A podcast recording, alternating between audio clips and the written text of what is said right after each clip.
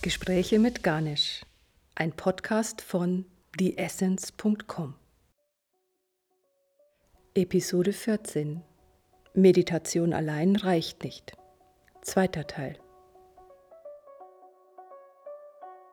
Das Interview mit Garnisch-Yogi Joachim Bormann führt Martin Feilhauer. Du hattest letztes Mal erwähnt, dass es auch Techniken gibt, die über Meditation hinausgehen. Dass es da noch etwas gibt, was da weiterführend ist. Kannst du dazu vielleicht noch mal was sagen?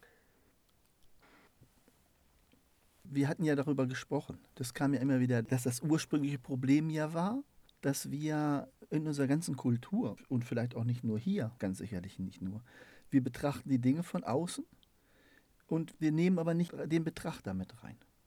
Und es ist auch eine Möglichkeit, diesen Betrachter im Grunde genommen zu einem Objekt zu machen. Die Besonderheit ist dabei aber, dass dieser Betrachter letztendlich kein Objekt ist. Er ist ein Betrachter, er ist ein Subjekt. Und etwas, was betrachtet, ist kein Objekt. Das heißt, auch wenn ich es untersuchen würde, ich werde letztendlich kein Objekt finden. Ich bin dann in einem Bereich jenseits der Objekte. Das heißt, ich kann eigentlich über Meditation in der ursprünglichen Definition nicht mehr sprechen, weil wir ja gesagt haben, Meditation ist die Konzentration auf ein Objekt unter Ausschluss aller anderen Objekte. Also wenn irgendwelche Gedanken auftauchen oder wie auch immer, dann wird darauf nicht eingegangen. Also es wird sich weiterhin auf dieses Objekt fokussiert. Wir hatten auch gesagt, dass diese Objekte auch unterschiedlicher Natur sein können, dass das auch Mantren sein können, zum Beispiel klassischerweise. Oder irgendwelche anderen Vorstellungen oder Themen oder Ideen. Aber wie gesagt, wir haben es da mit konkreten Objekt zu tun. Wenn aber mein Objekt zum Beispiel das ist, was betrachtet, dann können wir von einem wirklichen Objekt gar nicht mehr sprechen.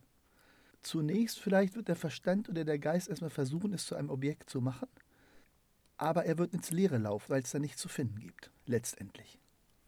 Wenn ich das jetzt richtig verstanden habe, dann meinst du das so, dass es in der klassischen Meditation gibt es eine Konzentration auf ein Objekt. Das ist der Ausgangspunkt. Und in dieser Form gibt in, in es... anderen Formen, in verschiedenen Formen. Ja, Formen. ja, genau. Und jetzt von dem, was du sprichst, da geht es jetzt darum, dieses Subjekt sich vorzunehmen, aber das ist ja kein Objekt. Ja. Da gibt es nichts wahrzunehmen. Und deswegen ist das nicht mehr die Meditation in dem klassischen Sinn. Ja. Etwas anderes. Das ist keine Meditation im klassischen Sinne mehr. Also wir können von Meditation wirklich weder im Sinne der Definition sprechen, wir können von Meditation einfach nicht mehr sprechen. Man tut es, aber es ist kein adäquater Ausdruck mehr für das, was da geschieht. Ist ja auch höchst abstrakt, wenn ich mir das jetzt vorstelle. Ich konzentriere mich jetzt auf das, was wahrnimmt. Dann ist das ja auch, wenn ich da jetzt kein Objekt habe, dann klingt das ja auch nach einem äußerst schwierigen Unterfangen oder zumindest sehr abstrakt erstmal. Wie kann man sich das vorstellen? Kann man das irgendwie begreiflich machen für Leute, die da noch keine Erfahrung mit haben?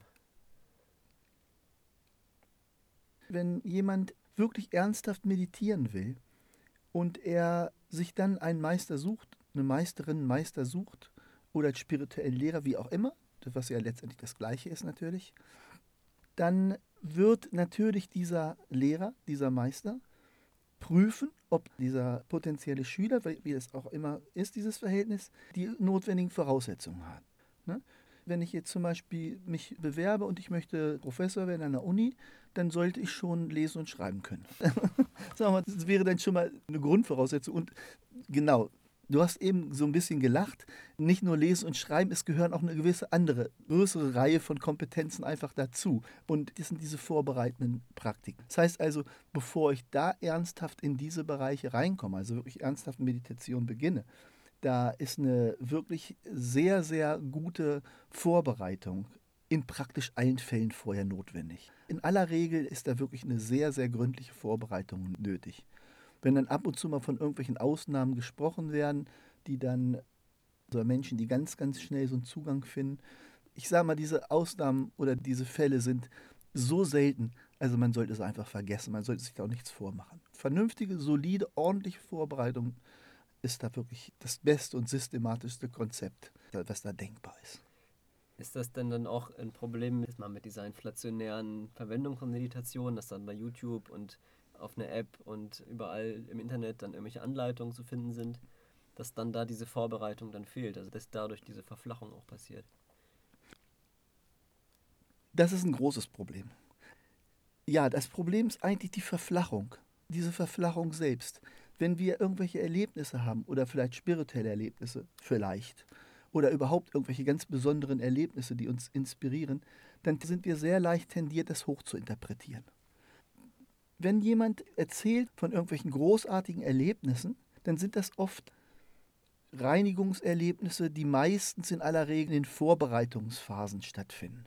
Tatsächlich können diese Dinge sehr spektakulär sein.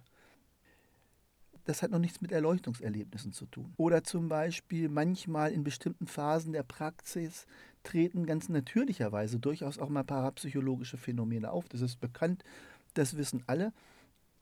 Aber wenn solchen Dingen dann zu viel Aufmerksamkeit geschenkt wird, dann ist das schon wieder in eine andere Falle, in der wir dann im Grunde genommen sitzen. Das heißt also eben zum Beispiel auch solche Dinge wie zum Beispiel parapsychologische Fähigkeiten, die auftauchen, ja, da sollte man sich nicht allzu viel drauf einbilden. Die kommen und die gehen dann auch wieder.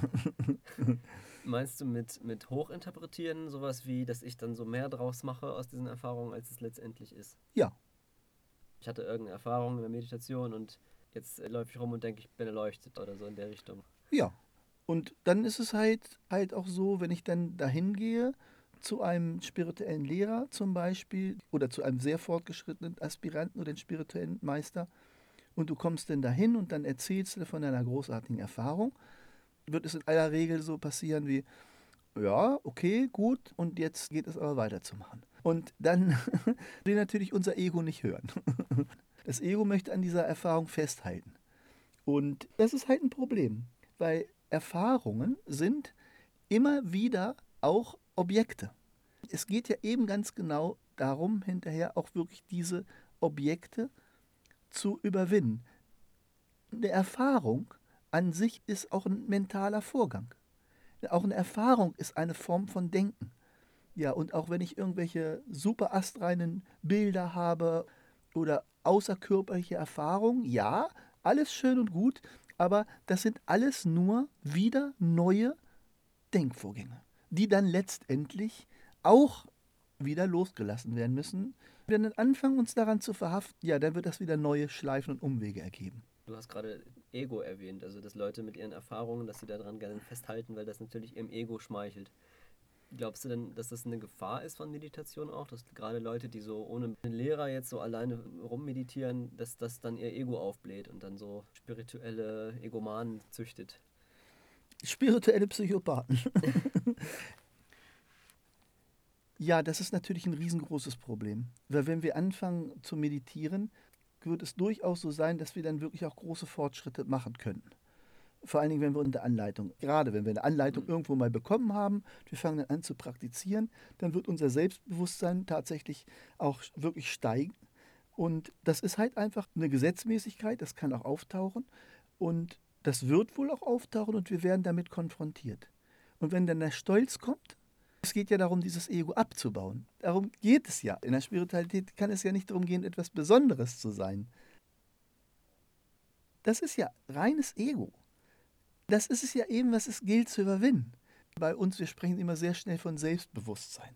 Was damit aber gemeint ist oft eigentlich so ein künstlich aufgesetzter Stolz, der aber bei näherer Betrachtung, wenn wir jetzt mal genauer hinschauen, wirklich keine echte Substanz hat. Das heißt, das ist eher etwas zur Schau gestellt ist, etwas dargestellt ist vielleicht sogar, als etwas wirklich Substanzielles. Das ist durchaus keine Ausnahme. Das ist sowieso schon ein großes Phänomen in unserer Gesellschaft. Und wenn wir jetzt noch anfangen zu praktizieren und wir nehmen, ich sage mal, diesen Mechanismus mit, dann könnten daraus sogar Pathologien entstehen, ja. Das heißt, die Meditation kann dann auch dazu führen, dass dieses falsche Selbstbewusstsein, was du gesagt hast, dass das noch weiter aufgebläht wird, dass man dann so ein künstliches Superego sich züchtet. Naja, und unser Ego will seinen Anteil haben. Und dann kommt als nächstes, oh, ich bin ein großartiger Praktizierender, ich habe fantastische Fortschritte gemacht. Und zack, kommt das Ego durch die Hintertür wieder rein. Ich werde ein großer Meister. Und das Ego kommt durch die Hintertür schon wieder rein und äh, baut seine, seine Bastion schon wieder selbst auf. Mir hat mal jemand so gesagt, Ja, das Ego lauert an jeder Ecke. Ich sagte, ja, das Ego ist die Ecke. Mhm. es ist etwas, was sehr subtil ist. Und wenn wir allein uns auf den Weg machen und anfangen zu praktizieren, das kann sehr schnell problematisch werden. Auch selbst wenn wir Lehrer haben. Es gibt auch übrigens unter wirklich großen Meistern auch durchaus welche, die wirklich solche Pathologien auch mitgenommen haben. Mhm. Bei denen auch sehr, sehr viel Stolz noch ist. Ja, auch das muss man halt einfach sagen. Auch da gibt es noch was zu arbeiten. Gibt es denn irgendwelche guten, also Dinge, die man machen kann, um dem entgegenzuwirken, dass das eigene Ego sich dadurch aufbläht durch diese Praxis? In einer Beziehung leben, das ist gut. Vielleicht sogar in Gemeinschaft mit anderen Menschen, die auch bereit sind, sich untereinander zu spiegeln und sich auch zuzuhören und auch, sich auch Dinge über sich selbst anzuhören, die uns nicht gefallen. Mhm. Dann auch aufzuhorchen und zu fragen, hm, okay, und was ist das? Wenn das denn jemand sagt, dann manchmal diese Person, ach, was bildet der sich eigentlich ein oder was bildet die sich eigentlich ein oder sowas zu erzählen.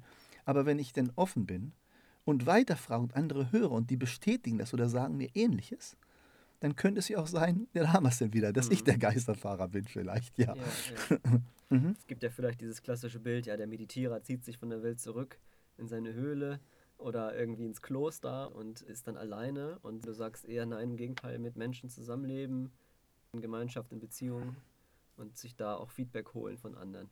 Nicht, dass man denkt, na, die sind nicht so entwickelt wie ich, die können mir ja gar nichts sagen, sondern sich schon auch anzuhören, was die erzählen.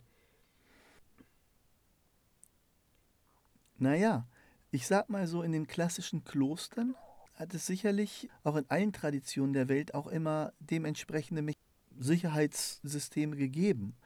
Äh, da waren ja dann halt auch noch andere.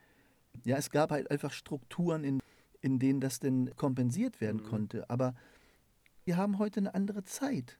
Also diese klassischen Strukturen stehen uns so nicht mehr zur Verfügung. Vieles von dem, was wir heute an Spiritualität haben, ist auch oft rein aus dem Osten übernommen. Gott sei Dank, das ist auch gut, weil da unglaublich viele wertvolle Sachen da sind. Aber wir sind halt auch von der Mentalität anders. Die Menschen im Osten sind von Anfang an, wenn wir jetzt zum Beispiel in die spirituellen Hochkulturen wie Indien oder vielleicht Tibet oder auch in Nepal, da sind die Menschen von Anfang an kulturell aufgeschlossen. Sie suchen wirklich Menschen, die weit entwickelt sind, die vielleicht auch erwacht sind und geben sich diesen Menschen vollkommen hin. Und wenn sie dann von diesen Menschen Anweisungen zum Beispiel halten oder sowas, dieses einfach zu hinterfragen und sowas, das gibt es also kulturell gar nicht. Das gibt es nicht. Das, was der Guru sagt, mach das. Du wirst sehen, wenn du das nicht tust, du wirst sehen, es wird dich Konsequenzen haben, was sicherlich auch stimmt, ganz bestimmt. Aber dieses Verständnis haben wir bei uns im Westen gar nicht so sehr. Wir haben da eine viel mehr dieses Individualisieren, was auch ein ganz wichtiger Prozess ist. Darum müssen wir hier auch andere Wege suchen. Ja, es ist eine Notwendigkeit schon hier neue Wege auch zu finden und vor allen Dingen auch genau zu wissen, was für Mechanismen da ganz einfach am Wirken sind und was es da für Fallen und für Fallstricke dann halt ganz einfach auftreten können und wo auch Hindernisse auftreten können, wo Sackgassen und Fallen lauern auf uns. Und da gibt es schon eine ganze Reihe, es sind schon viele. Es wäre unmöglich, die alle aufzuzählen jetzt hier. Ist es nicht auch so, dass es also diese Strukturen, wie du sie nennst, im Kloster oder so, oder diesem spirituellen Meister sich hinzugeben, dass es die bei uns jetzt im Christentum auch gegeben hat. In früheren Zeiten, sage ich mal, stärker, heute vielleicht nicht mehr so stark. Ja, definitiv. Und dass es dann sozusagen auch mit der Moderne zusammenhängt, mit der modernen Gesellschaft, dass das jetzt bei uns einfach anders geworden ist. Und wir damit jetzt heute anders arbeiten müssen, als es vielleicht noch im Mittelalter gegangen ist, nämlich in Klöstern. Ja, definitiv. Also wenn wir jetzt zurückgucken auf Jesus Christus mit seinen zwölf Aposteln zum Beispiel, wo wir gerade vom mhm. Christentum sprechen, ja, das ist ganz klassisch. Früher die auch in Indien, die ganzen Gurus hatten zwölf Jünger. Das ist ein ganz klassisches System. Also das, was wir heute übersehen, ist, dass Jesus Christus im Grunde genommen eben ein Guru war, der halt diese anderen Menschen geführt hat. Diese Strukturen hat es gegeben früher und die gibt es bis heute auch noch, diese Strukturen. Und die sind sicherlich auch hilfreich und notwendig. Und dennoch haben sich die Verhältnisse geändert. Also das ist auch eine ganz wichtige Geschichte. Wenn ich da zurückkommen sollte, wenn ich da mal den Bogen schlage zu dem, was wir vorhin gesprochen haben, ob es denn gut ist, dass man solche Sachen jetzt auf YouTube angucken kann. Ich habe die Frage nicht klar beantwortet. Das kann durchaus sinnvoll sein, aber wenn überhaupt, dann müssen das wirklich sehr präzise Anweisungen, wirklich sehr systematische und präzise Anweisungen sein.